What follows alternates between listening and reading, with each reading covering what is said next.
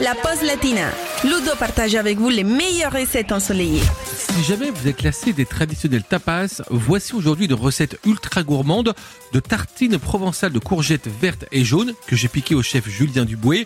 C'est un véritable délice qui va épater et régaler tous vos amis. Et en plus, pour changer un peu, elle est 100% végétarienne et à déguster avec les doigts. C'est toujours meilleur quand même quand on mange avec les doigts.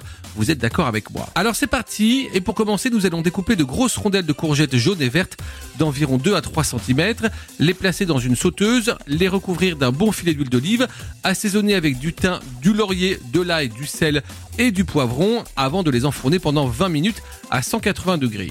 Pendant ce temps-là, vous allez réaliser le fameux tartinable. Pour cela, vous allez placer du persil, de l'ail, du basilic, des écorces de citron jaune, des tomates cerises et du pain rassis dans le bol d'un mixeur et broyer le tout pour obtenir un mélange homogène et sans trop de gros morceaux.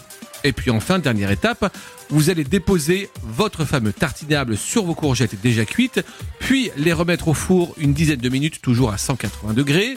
Une fois que tout ça est bien cuit, il ne vous reste plus qu'à passer au dressage. Alors pour cela, le conseil du chef Julien Deboué, c'est de les déposer sur une planche avec des feuilles de laurier, c'est assez joli. Vous disposez ensuite une belle salade de tomates et de feta par-dessus, avant d'ajouter quelques feuilles de basilic, un filet d'huile d'olive et du jus de citron, et vous dégustez le tout à la main, accompagné d'un délicieux vin rosé ensoleillé, avec modération bien sûr, et bon appétit les amis.